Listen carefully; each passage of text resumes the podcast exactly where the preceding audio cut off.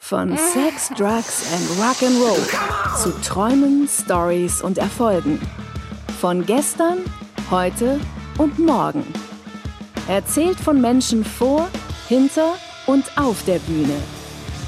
The Red Cat Agency präsentiert Inside the Music Business. Ich bin on the inside, you're on the outside.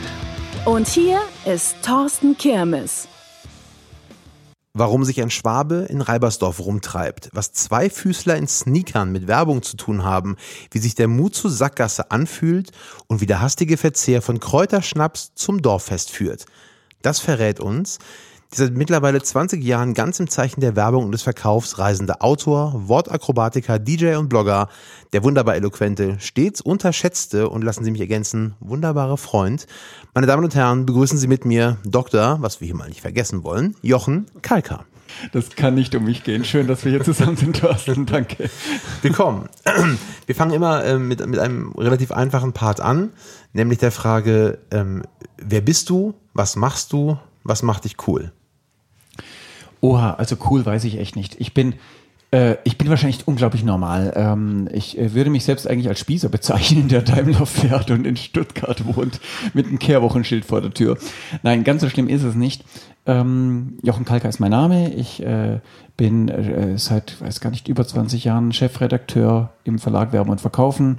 Da haben wir verschiedene Zeitschriften, die alle mit Marketing und Kommunikation zu tun haben. Und ähm, ich bin aufgewachsen tatsächlich in Stuttgart, so gesehen stimmt das mit dem Schwaben schon mal. Ich unterscheide ja zwischen dem geborenen und dem gebürtigen Schwaben, aber dazu können wir später nochmal kommen. Also Sehr ich gerne. bin dort geboren und dadurch gebürtig, ja. Es gibt aber auch Bayern, die sind geborene Schwaben, obwohl sie dort nicht gebürtig sind. okay. Schön. Das als kleine Nebengeschichte. ähm, ja, ich schreibe wahnsinnig gern ähm, und ja, seit neuestem habe ich eben auch Musik als Hobby entdeckt, auch zu machen, obwohl ich mich nie als Musiker bezeichnen würde. Das ist wie mit dem Schwaben und dem gebürtigen gebürtig. Ja, genau, Ähm, genau. Und was macht dich cool? Oh Gott, ähm, da, wenn ich meine äh, inzwischen volljährigen Töchter fragen würde, würden die wahrscheinlich nichts finden, was sie cool fänden. Doch eine würde sagen, dass ich ständig irgendwelche Dinge erfinde, äh, die ich am Ende nie umsetze, außer einen Knopf. Ich habe mal einen Knopf erfunden. Ich habe ein tatsächliches Patent für einen Knopf. Ähm, das dass ich irgendwelche spinnende Ideen habe und äh, auch in der Branche gerne meine spinnenden Ideen. Das können auch neue Fernsehformate sein, neue Zeitschriften, neue äh, sonstige Digitalideen äh, für Startups. Ähm, und wer zuhört, kann das auch umsetzen. Ich verlange dafür nichts. Also aufmerksam zuhören heißt das. genau. ähm, ich mache mal fröhlich weiter. Es ergibt sich jetzt ja relativ von selbst, was wir hier machen. Wenn ich Musik mache, ist Werbung Ein, ein, ein, äh, ein Erinnerungsträger. Äh, Musik verlängert die Erinnerung an jede Werbung, weil du sie im Kopf mit dir herumtragen kannst. Das ist wie ein Stick, äh, ein, ja, ein Träger. Okay. Ein perfekter Sonntag ist für mich Ausschlafen, frühstücken, ins Bett gehen. SZ oder Stuttgarter Zeitung? SZ, definitiv. Obwohl ich Stuttgart aufgewachsen bin. Ist ja derselbe Konzern, aber Süddeutsche Zeitung ist mir ins Herz gewachsen, ja. Was sagst du Dieter Bohlen, bevor er vor die Kamera tritt? Oh, eine kleine Sprachübung bitte. Wenn du weltweit berühmt wärst, womit wäre das? Mit den dümmsten Sprüchen in einer gesammelten Ausgabe. Gutes Marketing ist Übergreifend denken und äh, tatsächlich von dem Verwender des Produktes ausgedacht.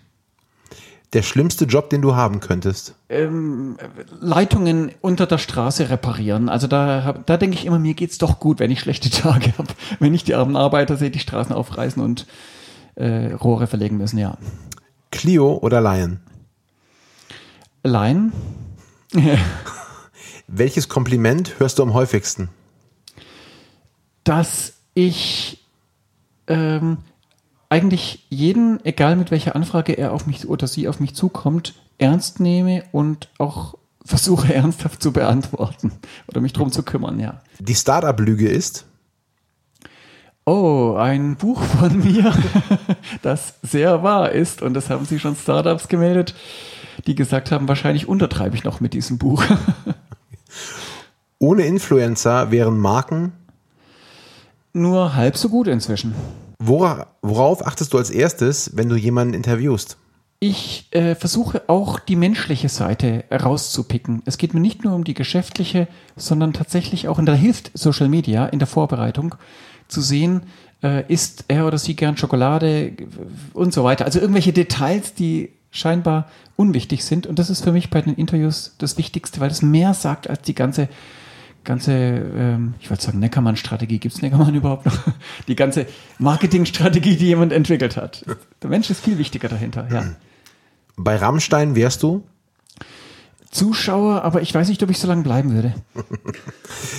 Was hast du als letztes gekauft? Als letztes gekauft? Egal was? Egal was. Eine Brezel. Das beste Interview der Horizont wäre? Mit den Kollegen der W&V. Kreativität ist? Ähm, verrückt sein, spinnen, alles zulassen. Wunderbar. Äh, vielen Dank bis hierher schon mal. Ja, ähm, mir reicht's auch schon. Nein, das ist immer, wir machen das auch bei, bei jedem Interview und äh, Mhm. hier vielleicht auch mehr Erklärungen für, für die Hörer und Hörerinnen draußen. Ähm, Jochen ähm, ist vielleicht nicht die, der erste Interviewpartner, der auf die Agenda tritt, wenn man über das äh, Thema Inside the Music Business nachdenkt.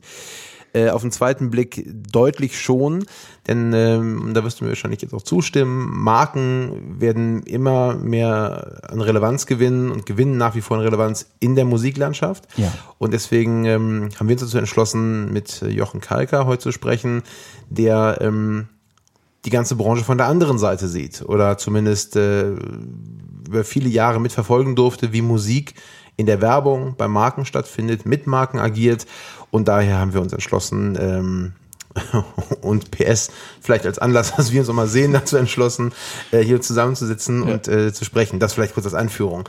Ähm, Seit über 20 Jahren bist du für die W&V tätig. W&V, Werben und Verkaufen, für die, die es nicht kennen.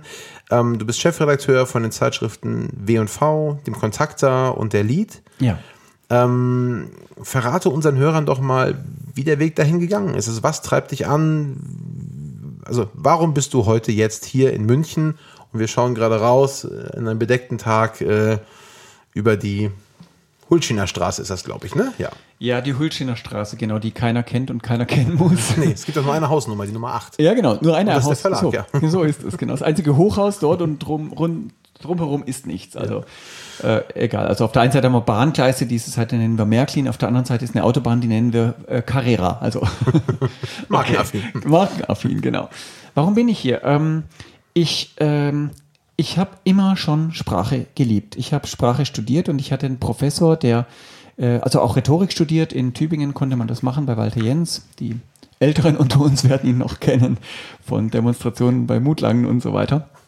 Aber Sprache hat mich fasziniert und vor allem eben, was Sprache bewirken kann.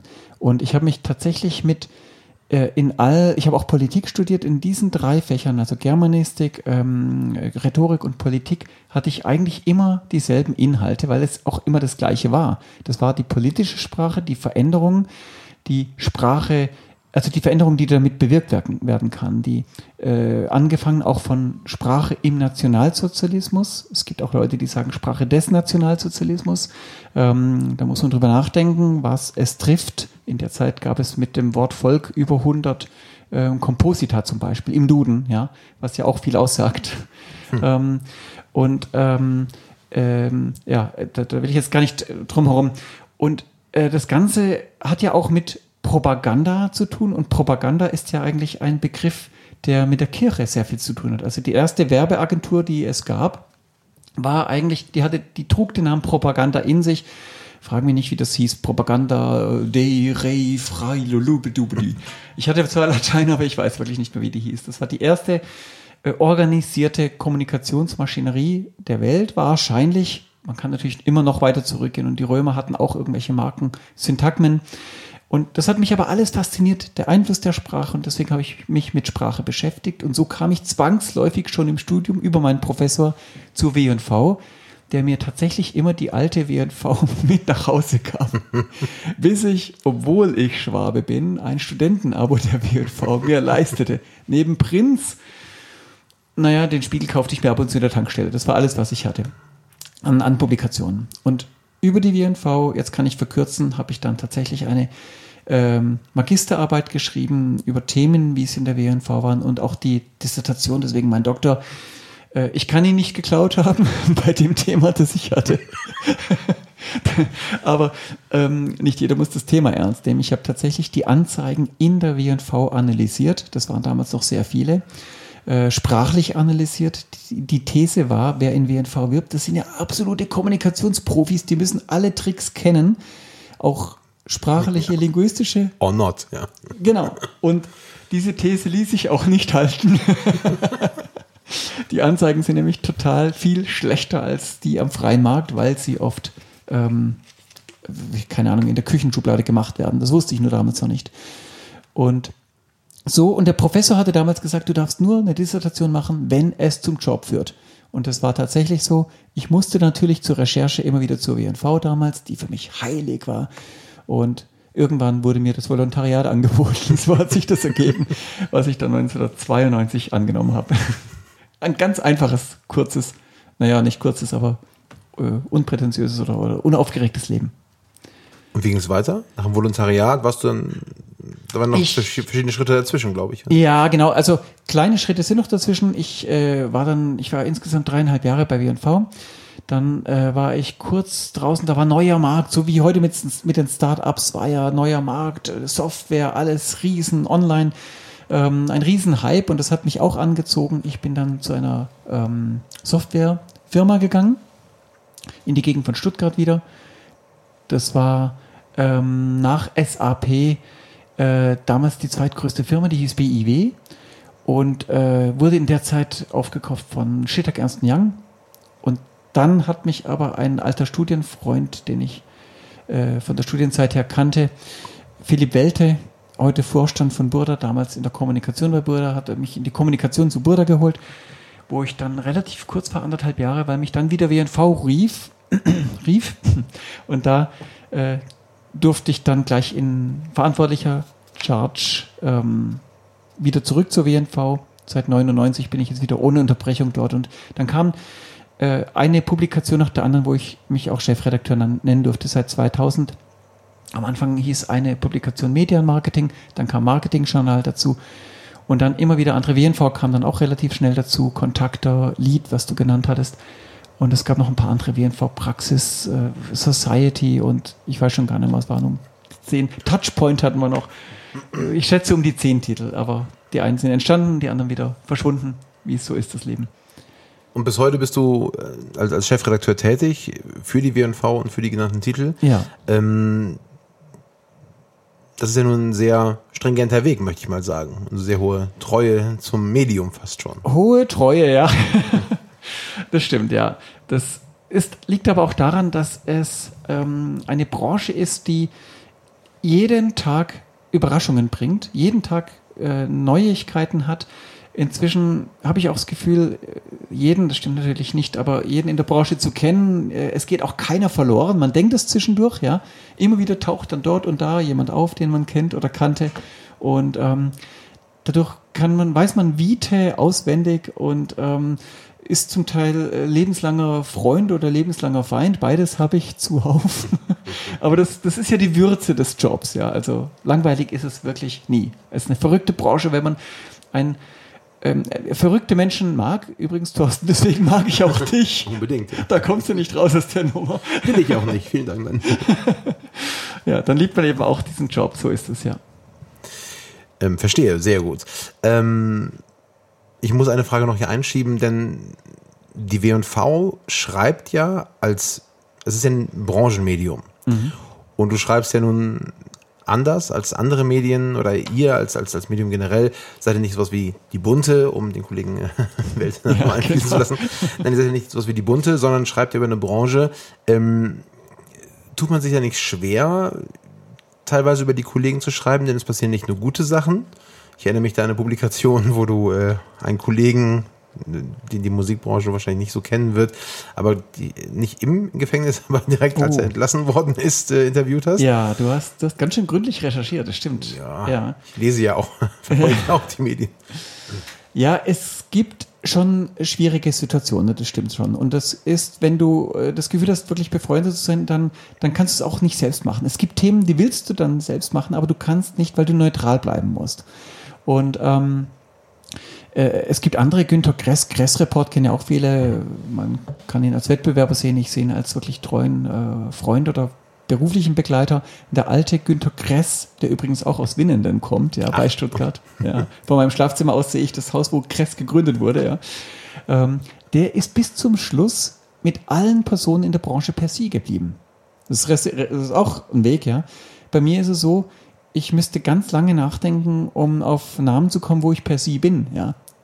Das hat Vorteile und Nachteile, weil du hast eine gewisse Vertrautheit, aber ich glaube, du hast auch nur dann einen gewissen Respekt in der Branche, wenn jeder weiß, dass du ähm, der Journalist bist, dass du gründlich recherchierst und dass du auch die bösen Dinge schreibst und dass du den Finger in die Wunde legst. Und natürlich komme ich dadurch auch sehr oft und sehr früh zu Themen, die andere nicht wissen.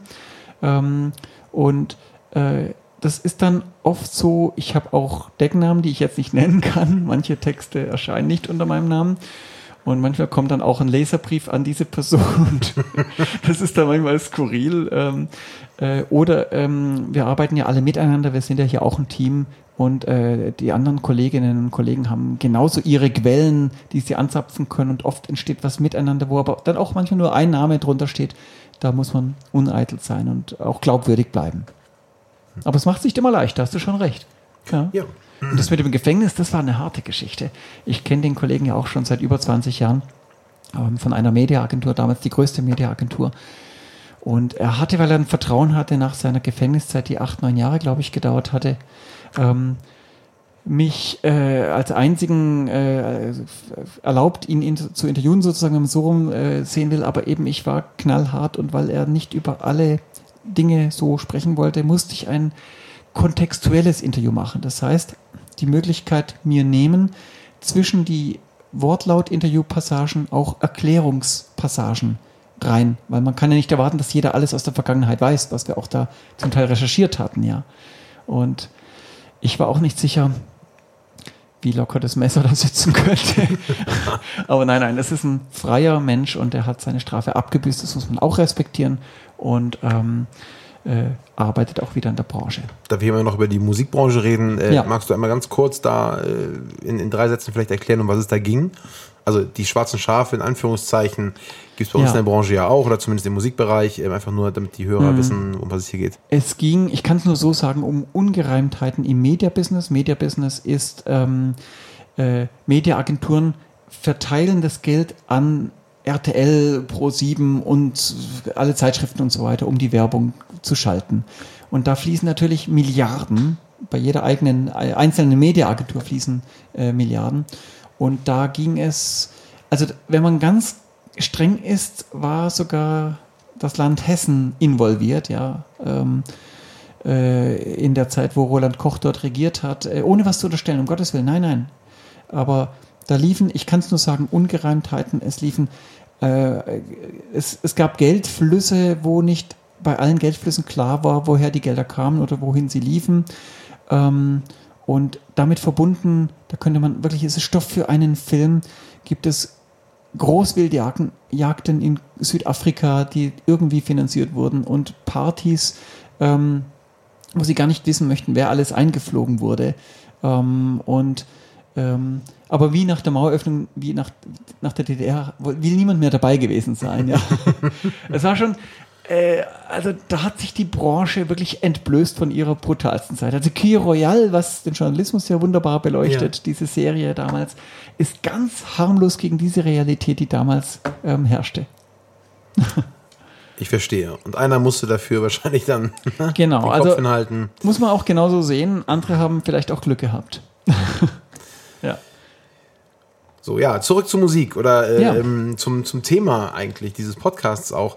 Ähm, und vielleicht auch das an dieser Stelle. Weitere Infos generell über die Sachen, über die wir hier sprechen, findet ihr wie immer in den Show Notes oder unter äh, theredcat.de.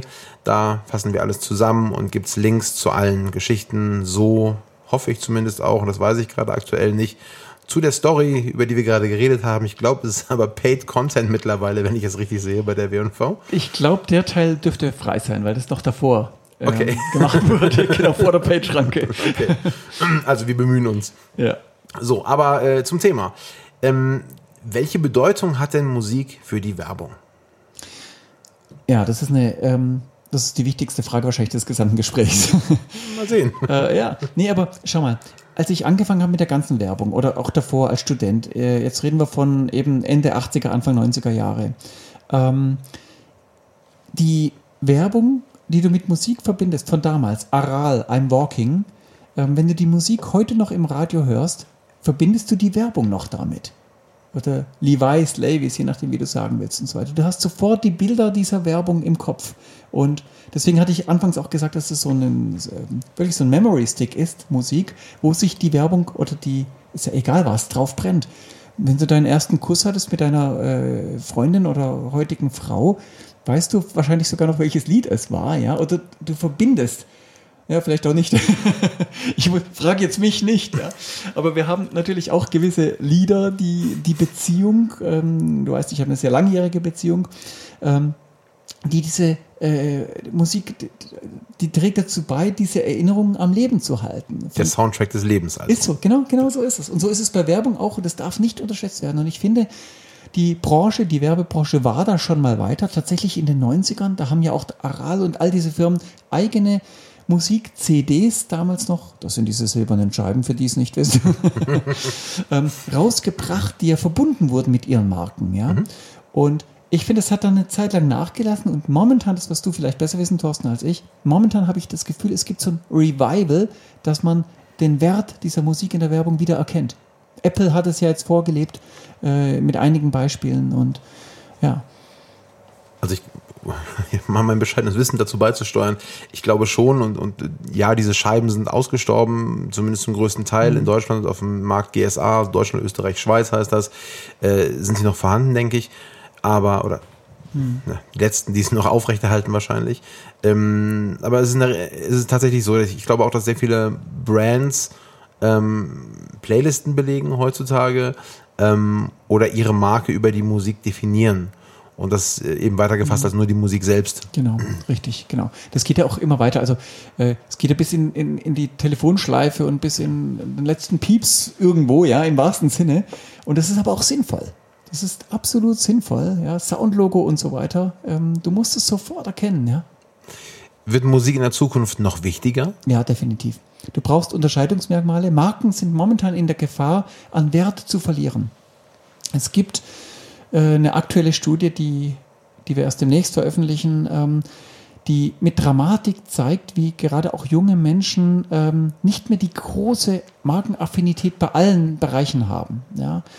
Ähm, und äh, Marken sind aber natürlich immer auch ein Stück Identif Identität oder Identifizierung. Äh, früher hat man von Heimat gesprochen, das ist natürlich ein bisschen ein veralteter Begriff, aber es sagt trotzdem, es, es zeigt schön das Bild. Es, vielleicht würde man eher Familie sagen, im erweiterten äh, Sinne, also auch Freunde als Familie äh, zu sehen. Ähm, du fühlst dich wohl umgeben von gewissen Marken. Wenn du dich wohlfühlst im Restaurant schon als Kind mit deinen Eltern und du hast da eine Fanta oder Cola gekriegt, war die Welt für dich in Ordnung. Der Sonntag war geil, ja. ja oder wenn deine, ähm, wenn du mal nichts angestellt hast und du hast ein Kinderüberraschungsei bekommen oder sowas, ja. Das, das sind natürlich Marken, die, mit denen du etwas verbindest. Und ähm, ja, ich glaube, für die Markenbildung ist Musik was absolut Wichtiges, wichtiger denn je, weil du es eben auch wir haben vorhin von Influencer kurz gesprochen. Du kannst es überall einbringen, übertragen und du musst aber auch darauf achten, als Dirigent der Marke, als Marketingentscheider, dass die Musik auch überall genauso ähm, vorkommt oder wiedererkennbare Teile der Musik oder was auch immer, ähm, wie du beim Logo drauf achtest. Ist es die richtige Pantone, Farbton, Geschichte oder richtige Größe oder sonst was. Da, da wird drauf geachtet, ja. Ob die Türklinke wirklich äh, lindgrün ist wie deine Marke. Aber so muss auch in der Nuance bei der Musik drauf geachtet werden. Und Musik muss, finde ich, immer den, den Schlechtklang bestehen. Heißt, also ich bin kein Profi, was Musik anbelangt, aber ich lasse dich gleich wieder zu Wort kommen. Na, alles gut. Ähm, Musik wird oft im Tonstudio entwickelt mit geilen, hochwertigen Kopfhörern, aber wenn sie fertig entwickelt ist, musst du sie mit deinem billigen Schwimmbadradio ähm, ohne Kopfhörer mal aufdrehen, ob es da auch noch wirkt. Und wenn es da nicht funktioniert, allein die Wiedererkennbarkeit, dann musst du nochmal, keine Ahnung, Bässe rausnehmen äh, oder reintun oder sonst was. Du musst es nochmal neu aussteuern, damit es für das billige Schwimmbadradio tauglich ist, ja. Oder äh, und weil es ist nicht überall das gute Medium der Übertragbarkeit. Also das finde ich einen ganz oft auch unterschätzten Faktor. Ist es absolut, vor allem in Zeiten von MP3, wo ne, eben die Qualität dann doch äh, verliert, in Anführungszeichen, Ja. beziehungsweise auch die Musik, der Musikgenuss, die Musikwahrnehmung äh, wahrscheinlich eine andere ist als, als vor 20 Jahren noch. Ja. Gibt es denn ähm, irgendwelche Rezepte für Werbetreibende oder Learnings aus Kampagnen, wo du sagen würdest, das ist der richtige Weg, mit, mit Musik umzugehen? Ähm, ja. Ja, du sagst ja eben der. Dirigent. ja, vielen Dank, schön ist besser gelaufen, ja. Das ist der Journalisten-Gag, ja. Also ich bin äh, wirklich, man sieht es nicht vorbereitet, äh, mit keiner Frage, aber nee, natürlich, es gibt Beispiele.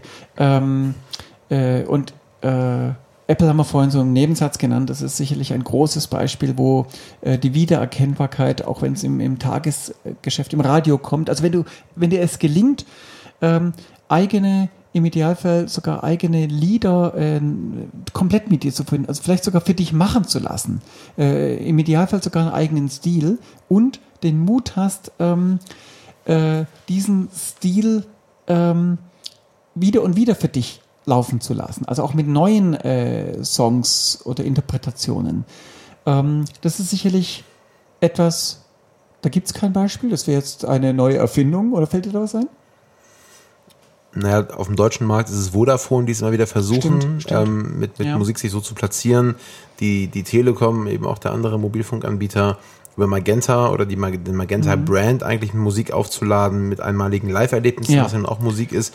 Also ich glaube schon, es gibt einige Sachen, ähm, was, was, ähm, worauf die Frage eigentlich abzielt, ist, ähm, für mich ist das Rezept die 360-Grad-Sichtweise. Ja. Denn wenn du in der Musik, also im Sync-Bereich, sprich die eigentliche Nutzung der Musik und der Musikrechte in dem Moment für beispielsweise Werbung und die Telefonschleife und jeglichen Kundenkontakt auditiv alles richtig machst, ähm, dann aber ein Testimonial nimmst, was aus dem Musikbereich kommt und dieser Musik in keiner Weise wieder, äh, das in keiner Weise widerspiegelt, dann ist es irgendwo ein, Bruch. Stimmt. Und wenn ja. dann noch live, meinetwegen, wenn du hier Sakralpunk äh, in der Telefonschleife hast und live tritt Hip-Hop auf, ist es auch ein Bruch. Richtig. Nee, Ähm, es muss rundum sein. Und es gibt auch verschiedene Ansätze, wird mir gerade überhaupt erst bewusst, ja. Ähm, das eine ist, dass du wie Vodafone oder ähm, Telekom, das ist ein tolles Beispiel, weil die auch so in die Experience reingehen, ja, wirklich. Äh, ähm, und da werden eben alle auch neuen Kanäle unglaublich toll ausgereizt und genutzt. Da werden eben klassische Kanäle genutzt, aber genauso alle ähm, äh, virtuellen äh, Möglichkeiten äh, ausgeschöpft. Also man muss ja wirklich sagen, das ist äh, sensationell beispielhaft, wie die das machen, gerade auch in Verbindung mit Musik und auch mit der Emotionalität, die Musik schaffen kann. Ja, im Print ist es schwierig, Emotionalität zu erzeugen, aber wenn du über Print ausgelöst den Sound wiederum bekommst, wirkt es deutlich stärker. Das macht auch die Telekom so oder auch Vodafone. Und es gibt aber noch einen anderen Ansatz. Ähm, ein uralter Ansatz, war schon in meiner Kindheit der gleiche Ansatz, ist bis heute der gleiche Ansatz. Like Ice in the Sunshine. Ich kann nicht singen, wie du weißt. Aber es sich immer von den zeitgemäßen Musikern neu interpretieren zu lassen, wie es auch James Bond für den Film macht, ja, ist eigentlich die gleiche Idee. Ähm, das ist eigentlich auch ein- ein anderer Ansatz, der trotzdem zeitgemäß bleibt und wo du immer wieder die Wiedererkennbarkeit hast. Und wenn du schon das Logo siehst oder ein schönes Strandbild siehst, wie oft wird da auch redaktionell bei Strandbildern like Ice in the Sunshine eingeblendet, ja. Ähm, bei mir löst es sofort hier Pavlovscher Hund. Was aus. Das ja. Bacardi Feeling ja, wahrscheinlich. genau. Bacardi Feeling. Super klasse, auch ein schönes Beispiel. Ja. Ähm, also es geht um Emotionen.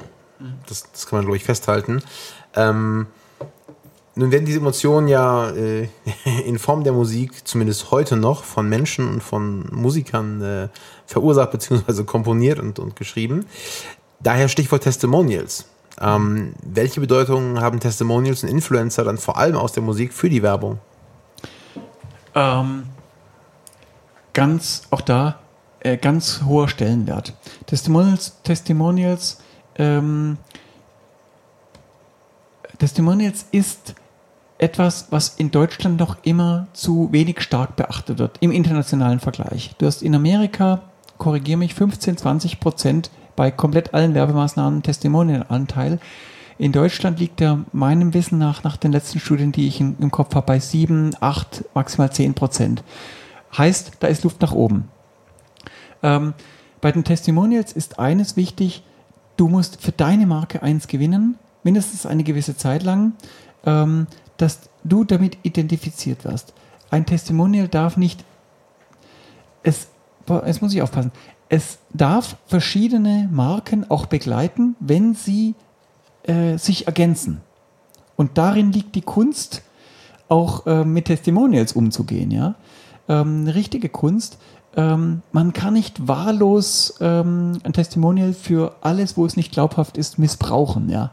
Und dann verlieren auch die glaubhaften Kampagnen. Kennst du da Beispiele? Also vor allem Musiker als Testimonial, gerne weltweit von bekannten Kampagnen, also positiv wie auch negativ in dem Moment? Ja. Ja gut, durch dich fällt mir natürlich Christina Stürmer ein, die ich auch sehr mag. Nein, aber ähm, ich finde jetzt aktuell äh, auch Lena, die das jetzt endlich sehr gut macht. Ja, Vor allem bei der H&M-Kampagne, meinst du? Nee, bei H&M, guck, und da haben wir genau das Problem.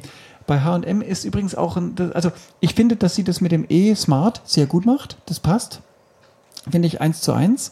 Äh, bei H&M finde ich momentan eine Schwierigkeit, weil Lena äh, als sehr authentisch wirkt und wir haben momentan ähm, äh, eine Welle hier mit äh, Friday und so weiter, wo äh, eine junge Zielgruppe mit H&M und so weiter momentan Probleme sieht.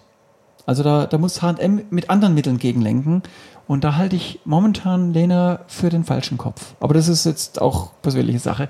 Deswegen gibt es ja gute und schlechte Marketingentscheider, ja. Vielleicht wäre ich in dem Fall ein schlechter Marketingentscheider, ist meine Meinung. Aber so könnte ich das kommentieren, ja.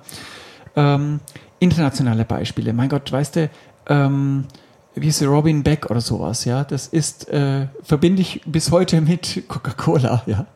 Ähm, Auch das werden wir in den Shownotes berücksichtigen, wenn wir das finden. Das ist schon ein paar Tage alt, aber es müsste eigentlich äh, noch vorhanden sein, ja.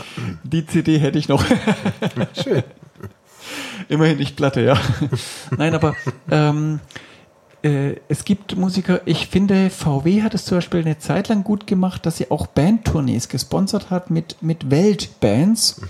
Ähm, und Also sogar Modelle hatten. Es gab einen Genau. den Golf, Rolling Stone, Bon Jovi. exakt. Bon Jovi hatten sie und äh, Pink Floyd hatten sie und Depeche Mode. Depeche Mode hatten sie. Phil Collins oder Genesis? Genesis war das Genesis noch. gab's, ja, genau, als Modell. Ja, Ja. genau.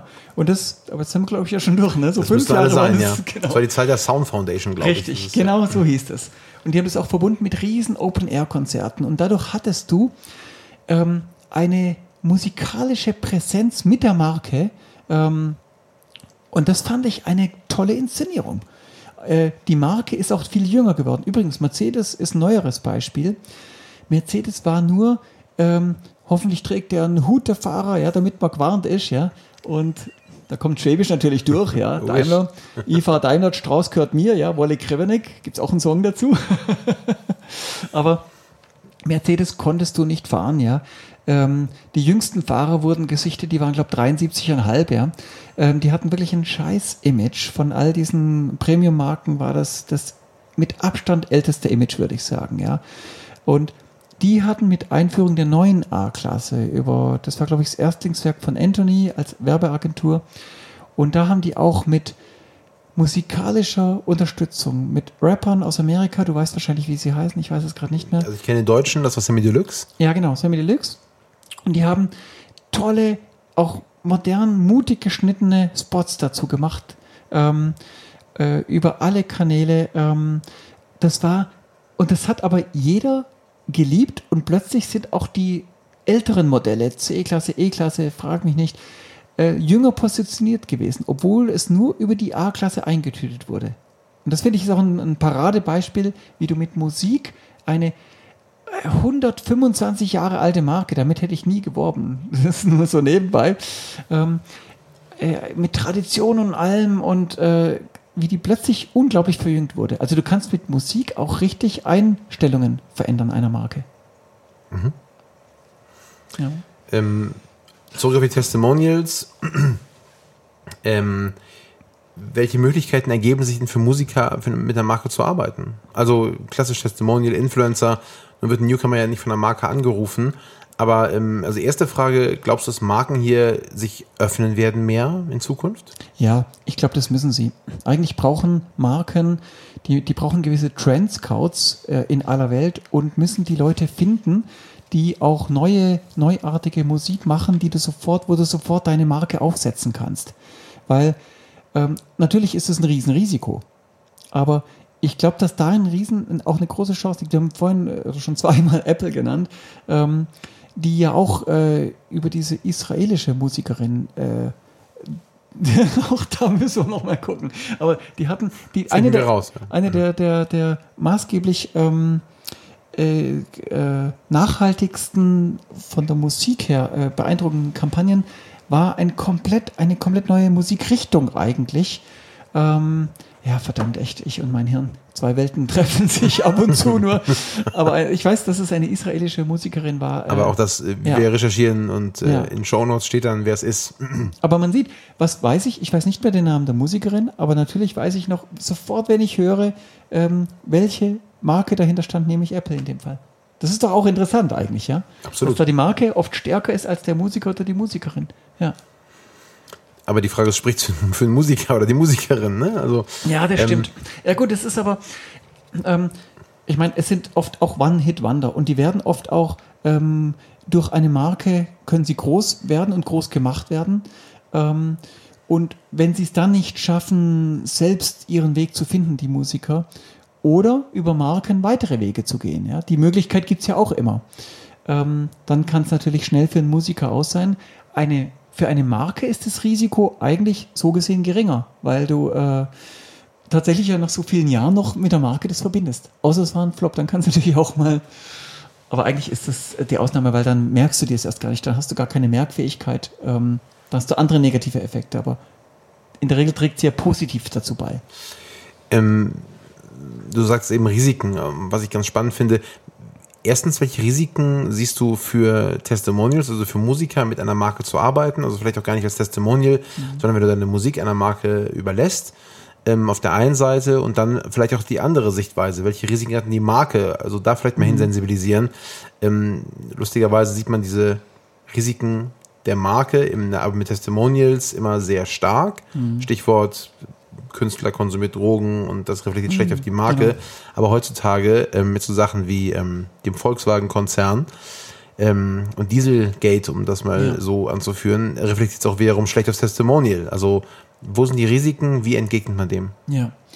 Ähm, es ist natürlich so, du solltest schon gucken, wer steht hin, also als Musiker erstmal, äh, ich mach's mal so rum, ähm, wer steht hinter der Firma? Was ist das eigentlich? Wenn man äh, erstmal Haribo hört, ähm, denkt man nichts Böses. Ich denke auch jetzt noch nichts Böses, wenn ich drüber nachdenke.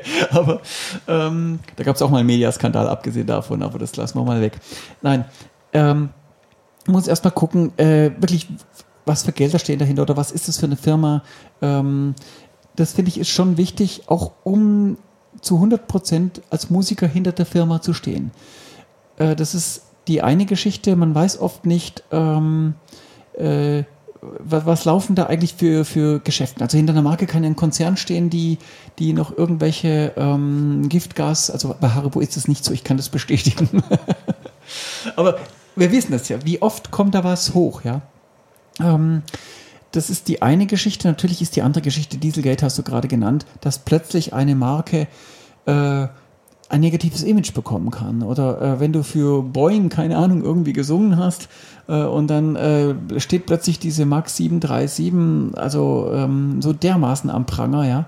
Und wir sehen ja mit den verschiedensten Marken, wie es hoch und runter geht mit Marken. Und da kann natürlich Musik dazu beitragen, sie ähm, gegenzulenken. Aber du bist als Musiker erstmal mit dem Risiko behaftet bei jedem Unternehmen. Ja, Lufthansa, finde ich, ist ein super toller, äh, sympathischer äh, Konzern. Ähm, man weiß aber momentan nicht, wie sich alles entwickelt ähm, in der Wahrnehmung. Man traut sich ja kaum mehr zu sagen, ich fliege in den Urlaub. Ja. Jetzt gibt es äh, Tele 5, die sagen plötzlich, wir machen keine Dienstreise mehr mit, mit einem Flugzeug, wir fahren nur noch Zug. Ähm, das lässt sich vielleicht für die eine oder andere Firma halten. Das muss auch jeder für sich selbst entscheiden, wie er mit so einem Thema umgeht. Aber du bist natürlich in der Kategorie, du stehst auch als Marke, als Musiker, du bist ja als Musiker auch eine Marke, zu der anderen Marke. Das ist wie bei jeder normalen klassischen Markenkooperation. Es gibt ja Markenkooperationen. Nehmen wir ähm, Nico Rosberg und Deutsche Bahn zum Beispiel. Ja, genau, sehr schönes Beispiel, danke. Hat mit Musik nichts zu tun, aber zeigt den Punkt relativ deutlich auf. Exakt, ganz genau, ja. Und auch sehr aktuell, also das wird wahrscheinlich lange aktuell sein.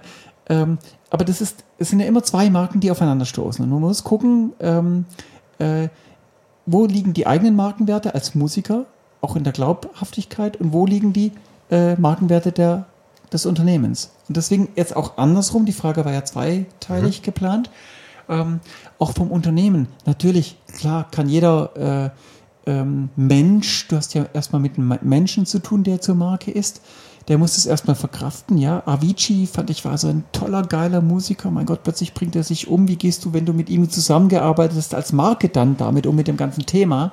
Ähm, da kann ja auch ein Stück deiner Markenidentität quasi sterben, ja. Ähm, so makaber es klingt. Ähm, dann gibt es Menschen, die, die verändern sich. Äh, die werden plötzlich, keine Ahnung, gehen in Sekten, re- wechseln die Religionen, rufen zu ähm, äh, irgendwelche, gehen in rechte Gesinnungen oder sonst was rein. Ja? Da gibt es ja die unterschiedlichsten Entwicklungen. Ähm, da haben wir auch schon beim Bambi oder beim ähm, ähm, äh, na, bei dem äh, Echo äh, heftige Dinge erlebt. Ja, also ähm, wo man plötzlich merkt, was für Auswirkungen, hoppla, Entschuldigung, was für Auswirkungen ähm, das haben kann, auch für dich als Marke. Wenn ein Musiker, äh, wie gesagt, das, das menschliche Leben verändert sich. Die können übrigens auch über Beziehungen, über sonst was. Ähm, plötzlich kommt ein Musiker, kriegt, äh, geht eine Beziehung ein mit irgendeiner Schauspielerin, die fragt mich nicht, ähm, Scientologin, sonst was. Ähm, und solange das ja nicht groß sichtbar wird und kein großes Thema ist, kann es dir auch noch egal sein. Aber wenn damit in der Öffentlichkeit angefangen wird, Politik zu machen oder Mechanismen laufen, dann kann es echt gefährlich werden. Und ähm, aber andererseits, du hast immer die Möglichkeit des Exits von beiden Richtungen her. Äh, du musst nur rechtzeitig Entwicklungen erkennen. Du musst vielleicht auch gucken, dass die Verträge entsprechend sauber gestaltet sind. Üblicherweise sind die Verträge, auch das aus der Erfahrung unsererseits kurz, Ja. äh, natürlich eher pro Marke gestaltet. Ja. Äh, ähm, also der Künstler hat wenig Möglichkeiten zum Exit.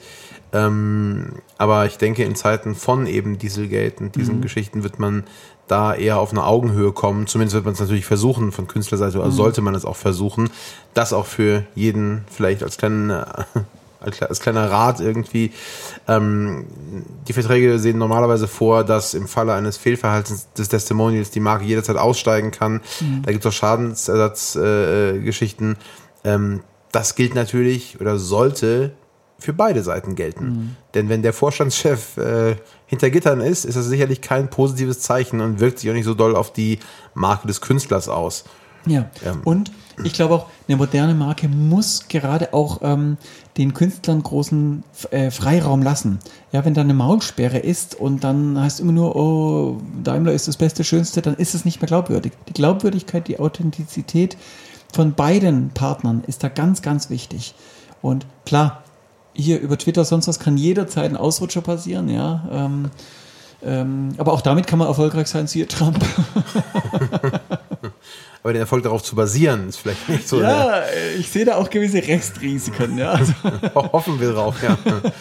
ähm, Nee, aber na, na, natürlich ist das, das wahrscheinlich eines der prägnantesten Beispiele für diese Ausrutscher, ist, glaube ich, die Pepsi und Britney Spears Kampagne, Ja.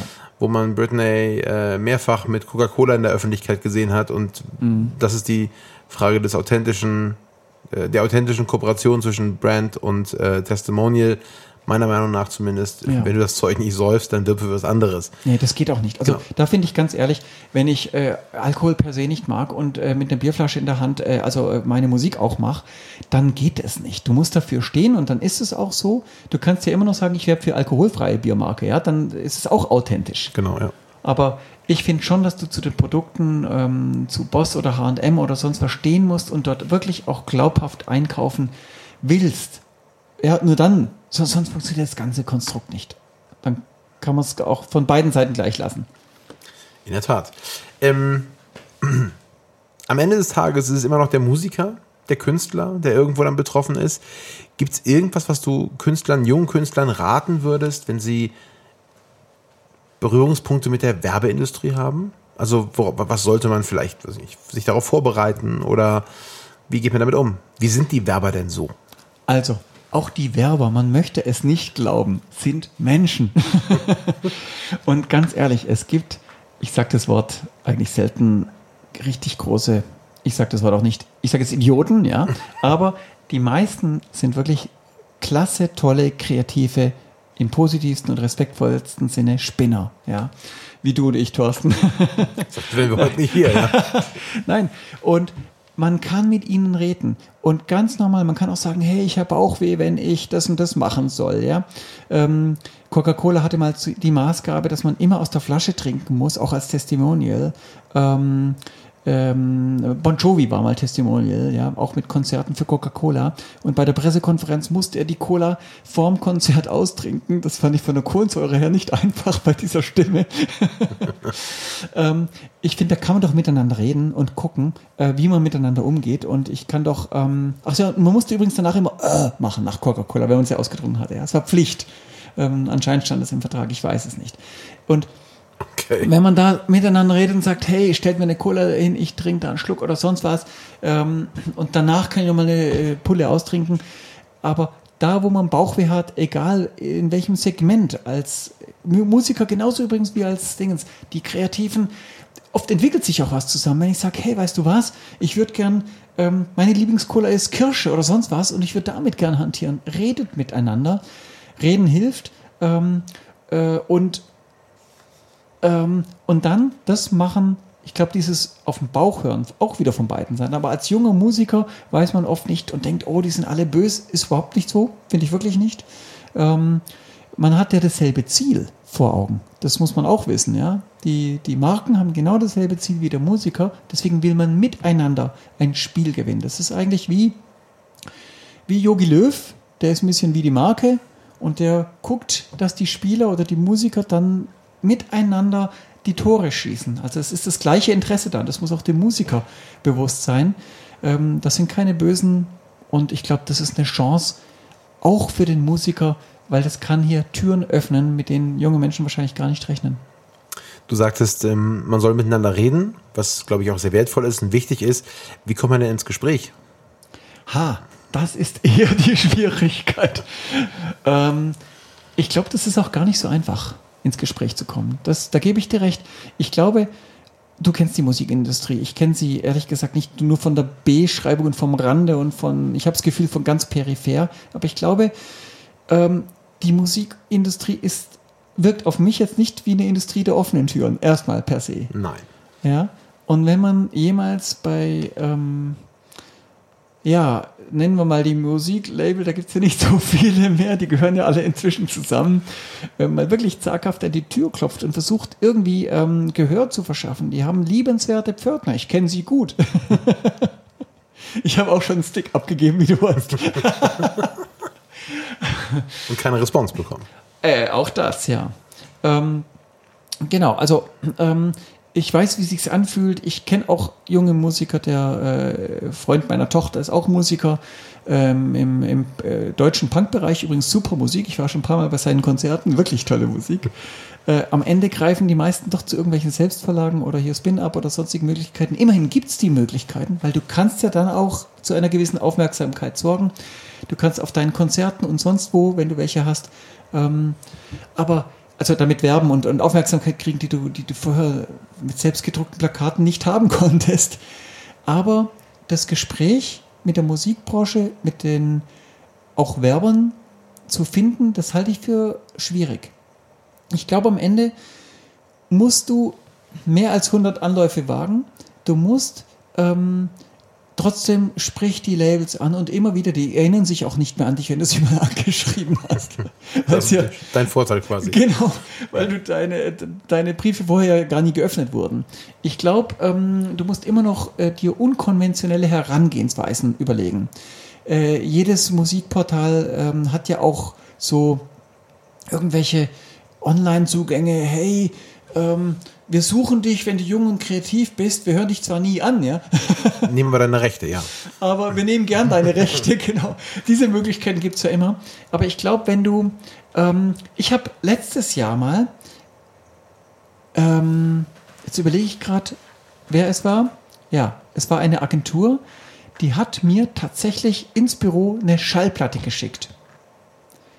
Und dann habe ich erfahren, diese Agentur hat an verschiedene, auch Presse, äh, du kennst die Aktion, eine Schallplatte geschickt. Und also nicht die eigene Schallplatte. Nein, nicht die eigene. Ja, ja. Genau. Und sowas, glaube ich, wirkt erstmal, ähm, weil es hat eine Aufmerksamkeit, ja.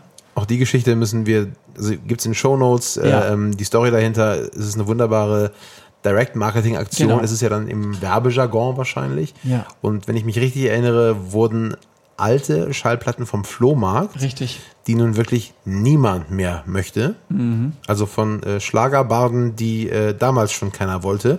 Genau. Also die, die Liga spielt die Schallplatte auch mit Covermotiven, die auf jeden Fall Aufmerksamkeit wecken, denn ja. den Designer würde man heute nicht nur einstellen. Also das ist ja indiskutabel. Ähm, ich wollte immer, nur um das guck mal aufzugreifen, äh, ich wollte immer, und ich werde es irgendwann machen, ein Silicon Valley Magazin machen, ein internationales, ja. Und Weißt du, wie dieses aussehen sollte? Vielleicht sollte ich es auch nicht verraten. Doch, ich verrate es. Ich wollte das Format einer Schallplatte machen und ich wollte es jedes Mal mit einem Podcast auf Schallplatte äh, eigentlich ähm, in dem Format machen. Und weil keiner mehr einen Schallplattenspieler hat, da gibt es diese kleinen VW-Busse, die auf einer Schallplatte im Kreis fahren. Äh, und VW-Bus ist für mich Kalifornien und da sitzen die ganzen Unternehmen Silicon Valley. Ähm, so könntest du wieder über Musik und da will ich keine Werbung machen. Mini hat das, glaube ich, auch gemacht. Mini Cooper ja, hat es auch. Ja. Nein, klar, wurscht. Aber, äh, und ich ja. glaube, äh, wahrscheinlich ist es eine totale Sackgasse, aber wenn du unkonventionelle Ideen hast, mit denen du an die Labels rangehst und dann, ich würde einfach noch einen Schritt weiter gehen, an die Agenturen rangehen. Hey, die Agenturen rauszufinden, welche Agenturen gibt es denn überhaupt, ist ganz leicht da kann man googeln. Oder die WNV abonnieren wahrscheinlich. WNV abonnieren. Wir haben immer wieder ein Ranking der 50 größten Agenturen, die größten Inhaber geführt und, und wen, wen spreche ich da an? Wer ist mein Ansprechpartner? Der Geschäftsführer?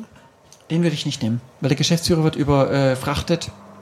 Ich würde, äh, wenn man ganz sauber recherchiert, ähm, wenn man ganz sauber recherchiert, dann würde ich anrufen. Telefonnummer kriegt man sehr leicht raus und fragen, wer ist denn für die Lufthansa-Kampagne verantwortlich? Äh, Im, Im, Kreativen. Ich würde den Kreativ Creative Director nehmen. Ähm, es ist sicherlich äh, von Agentur zu Agentur unterschiedlich und von Kampagne zu Kampagne unterschiedlich, aber ein CD, ein Creative Director ist sicherlich nicht der Verkehrte und du bist gleich in einer anderen ähm, Situation. Und da kann es gut sein, dann weißt du, wer es ist, dem schickst du irgendwie, keine Ahnung, Plüschtier mit einem Stick oder sonst was, lässt dir irgendwas einfallen ich weiß echt nicht, ob es funktioniert, aber ein Versuch wäre es wert. Oder eine Klopapierrolle, kostet nichts.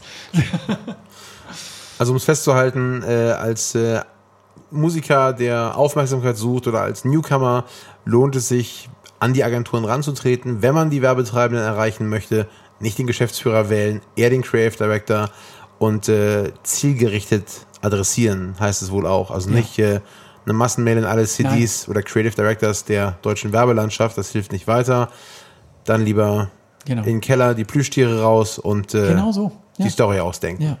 oder Kinderkassetten hat jeder doch noch zu Hause, ja. Ähm, irgendwie Benjamin Blümchen, sowas, das wird geöffnet, du hast eine Aufmerksamkeit und dann wird es auch angeguckt.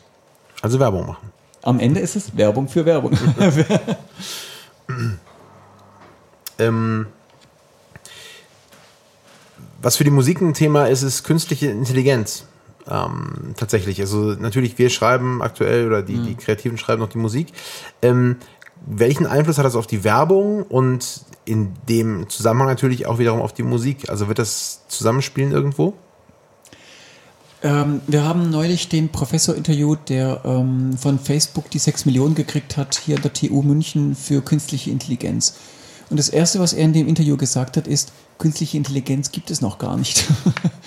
ähm, Ja, natürlich, ja, wirklich gut für uns. Das ist genau das. Wir reden momentan tatsächlich und auch die nächsten Jahre noch von einer ähm, immer besseren Entwicklung von äh, dem Zusammenspiel von Algorithmen, gar keine Frage. Aber natürlich wissen wir, es gibt im Textbereich, es gibt im Kunstbereich, es gibt im Musikbereich, auch im Bilderbereich schon ähm, Beispiele, die ja extra medienwirksam kommuniziert werden, wo auch künstliche Intelligenz oder die Folge von Algorithmen zu Ergebnissen kommt, die auch immer ansehnlicher werden. Das darf man nicht verschweigen, ja. Das ist im Text, Journalisten kann es genau so ersetzen.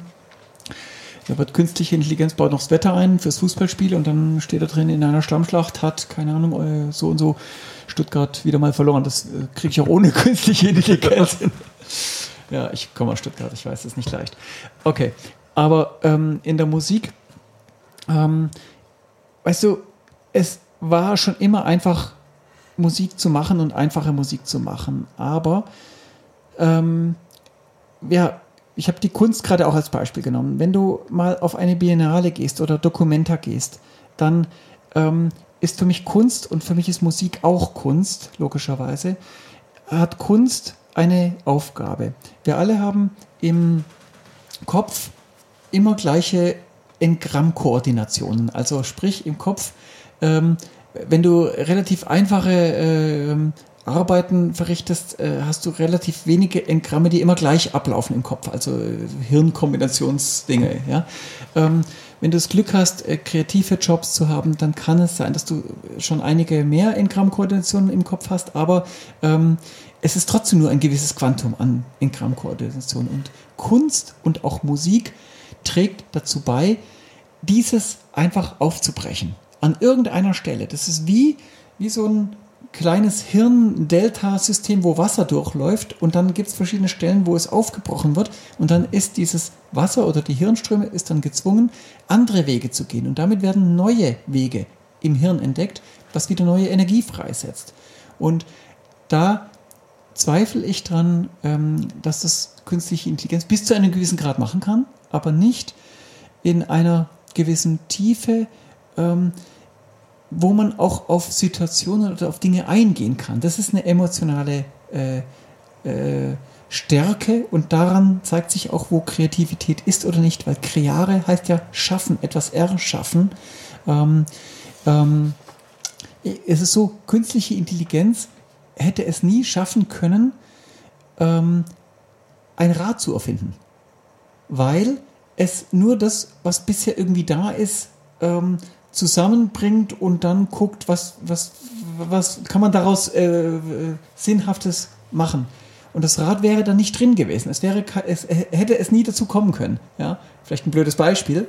Und ähm, in einer gewissen Emotionalität, ähm, das zeigt ja auch Live-Konzerte. Gute Musiker können aufs Publikum so eingehen, dass sie die Abfolge der Lieder ändern, weil das Publikum heute vielleicht ähm, fröhlicher drauf ist oder nicht so gut drauf ist, aus irgendwelchen Gründen. Ähm, und äh, mit künstlicher Intelligenz wird es schwieriger, solche Stimmungen zu erfassen und die kannst du runterbrechen auf jeden einzelnen Takt. hm. War eine These, man muss ja immer Thesen haben. ja.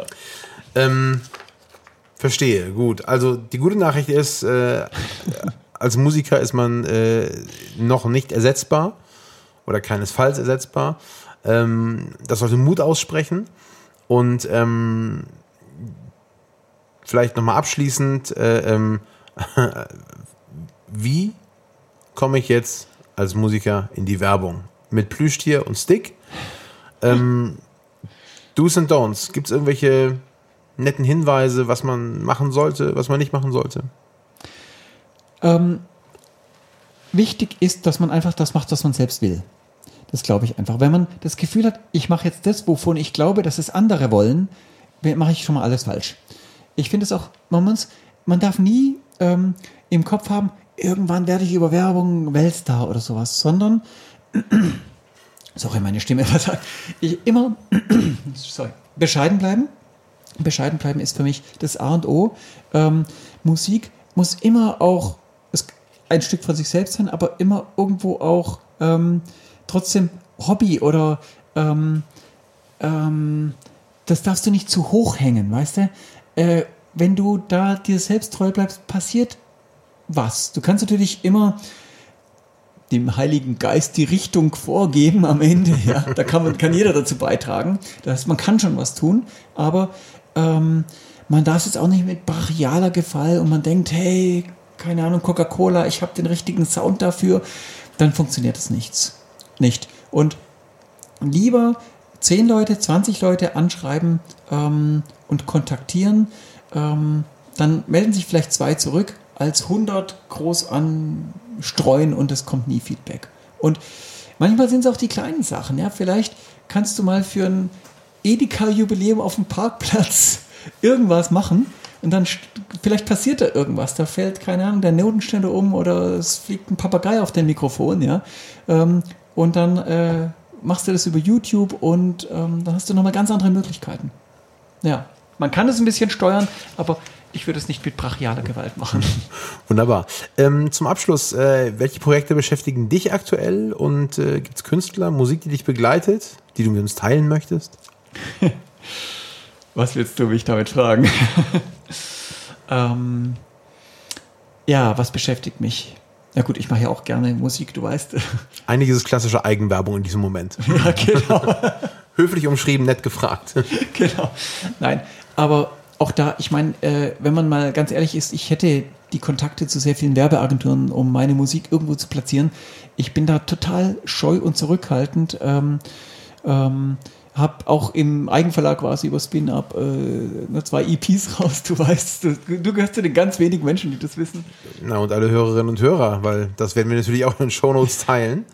genau, ähm. unter Editor in Chief heißt das Ding, aber ähm, auch das, ja. ja. genau, Editor in Chief. Aber äh, auch das, ich mache das aus Spaß. Ähm, das ist eine Möglichkeit, ähm, das mit wirklich Freunden zu teilen und da gibt es Menschen, die merken plötzlich, hey, das ist ja noch eine ganz andere Seite. Du schreibst nicht nur irgendwie Fachpresse, sondern du machst irgendwas mit Musik. Wie gesagt, ich bin, äh, ich kann noch nicht mal Noten lesen. Ja. Ich kann schon, ich brauche nur fünf Minuten für eine Note. Ja. Fritz A's Zitroneis und dann ist es vielleicht das C. ähm, ich bin 1976 aus dem Schulchor geflogen, weil ich so schlecht gesungen habe. Ich konnte bei Im Märzen der Bauer die Stimme nicht halten. Schön. Also, ähm, und wie jeder, äh, auch schlechte Musiker, war ich natürlich auch mal in einer Band und für die Gitarre war ich nicht gut genug. Dann habe ich die Bassgitarre äh, genommen. Ähm, es gibt noch drei Aufnahmen, die, die noch nicht veröffentlicht sind, die ich noch auf Kassette habe tatsächlich. Nein, aber Dass ich, wir wiederum nicht teilen können. Also, es sei du ja, stellst uns die digitalisiert zur genau. Verfügung, ja. Ich habe einfach Spaß dran. Ähm, das hat mich mein Leben nie losgelassen, aber ich habe es nie geschafft, Musiker zu werden. Und ein Freund von mir, der Musiker ist, ähm, der hat dann mal gesagt, komm, lass uns doch mal zusammen Gitarre spielen. Er hat nach zwei Minuten gesagt, komm, lass uns Pizza essen gehen. Weil er gemerkt hat, ich bin kein Musiker, aber man hat heute mit dem Laptop natürlich ungeheure Möglichkeiten, äh, Herr eines gesamten Orchesters zu sein und aller Instrumente, die es auf der Welt gibt. Und dieses Spiel ist für mich Leidenschaft, ja. Wunderbar. Äh, wo kann man dich finden? In sozialen Medien, online, dir folgen, dich kontaktieren, wenn man das Bedürfnis hat? daran siehst du, wie nachlässig ich bin. Du findest mich nur auf Spotify, diese iTunes, aber auf keinem Social Media Account. Da bin ich nur unter meinem Namen, aber da findest du meine Musik nicht. Willst du gefunden werden? Ja, ja, irgendwann mache ich das, ja. Okay. Wir halten euch auf dem Laufenden, wenn das äh, dann so ist. Ähm, es gibt zwei Abschlussfragen, die wir noch stellen. Einmal, wen sollten wir unbedingt zu dieser Show einladen? Wen sollten wir als nächstes interviewen? Einen Gast, den du vorschlagen würdest? Ähm, ein Gast, den ich vorschlagen würde. Ähm, warte, lass mich nachdenken. Das ist. Das ist gar nicht so einfach. Ähm, ich würde vielleicht mal aus dem Nachwuchs heraus, Hochschule äh, für Film und Fernsehen zum Beispiel, ähm, da gibt es, ich weiß nicht, ob es heute noch so, äh, da muss es Sieger geben im Abschluss. Also bisher gab es, früher gab es immer einen sogenannten Hennessy-Preis, irgendwelche Filmabschlusssieger. Äh, ah ja, doch, mir fällt ein Wettbewerb ein. Es gibt einen Nachwuchswettbewerb, der übergreifend ist von verschiedenen Hochschulen. Ähm, ähm, ja, toll, der hat auch einen Namen, da war ich auch schon in der Jury, verdammt.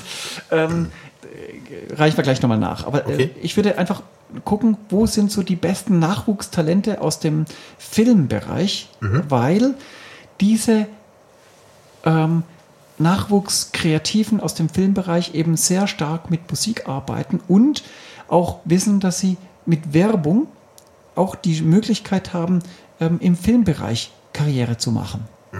Und jeder große Filmer hat auch irgendwann mal Werbespots gemacht, weil das musst du erstmal schaffen, einen 120-Minuten-Film auf 30 Sekunden zu verkürzen. Ja? Wenn dir das gelingt und noch dazu mit der Musik und da mal Fragen zu stellen, wie jemand, der heute die Bühne des Entertainments betritt, denkt, das würde mich interessieren. Okay. Namen hast du nicht? Nee. Ich kann dir da garantiert Namen nachliefern. Ja. Okay, also Name kommt. Ja. Wir bemühen uns, diesen Kollegen oder die Kollegin, wer auch immer das Ja. sein mag, vor das Mikrofon zu bekommen.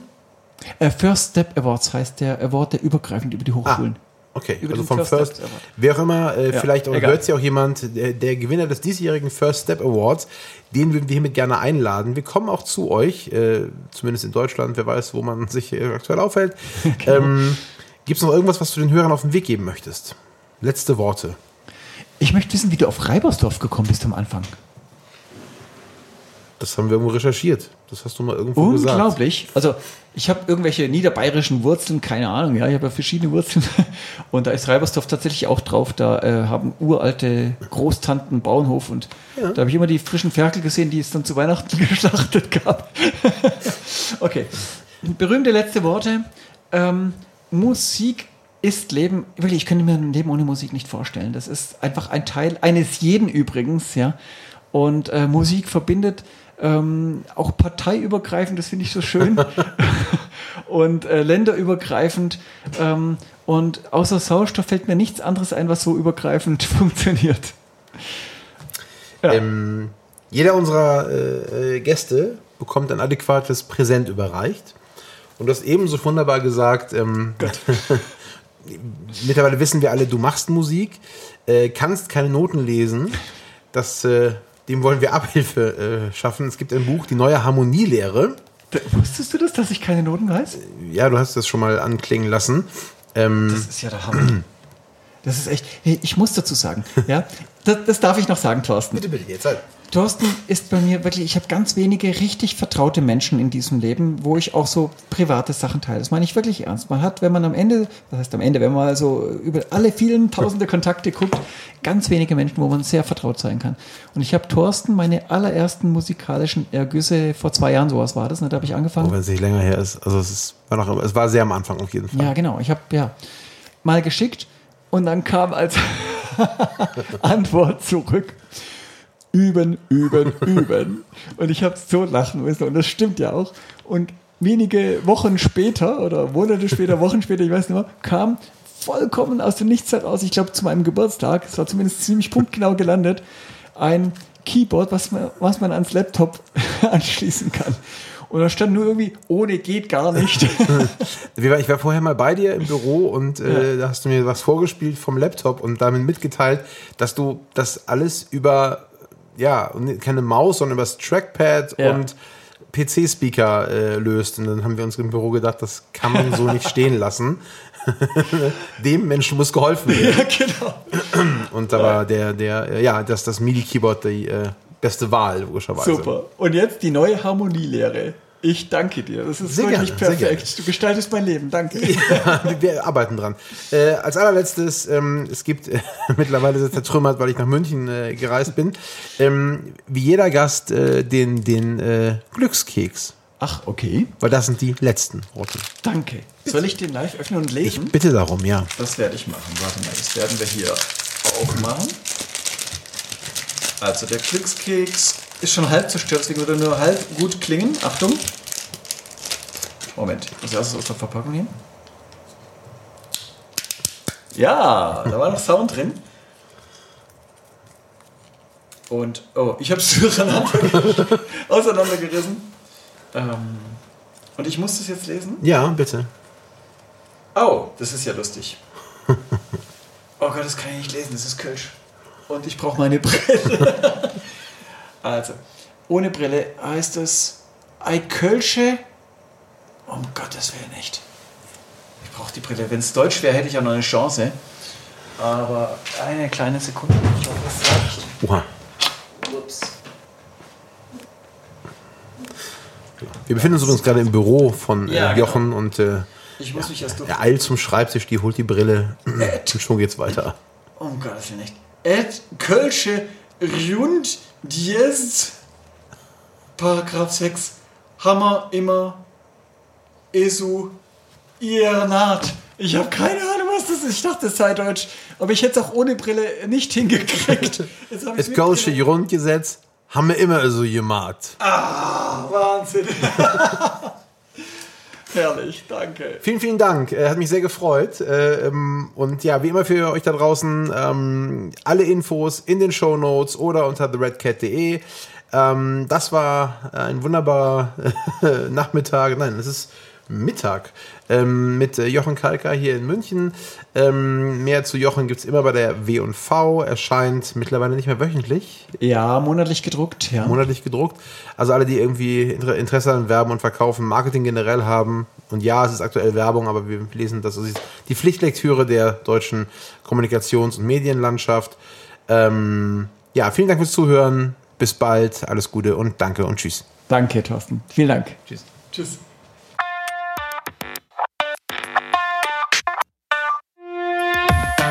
Vielen Dank fürs Zuhören.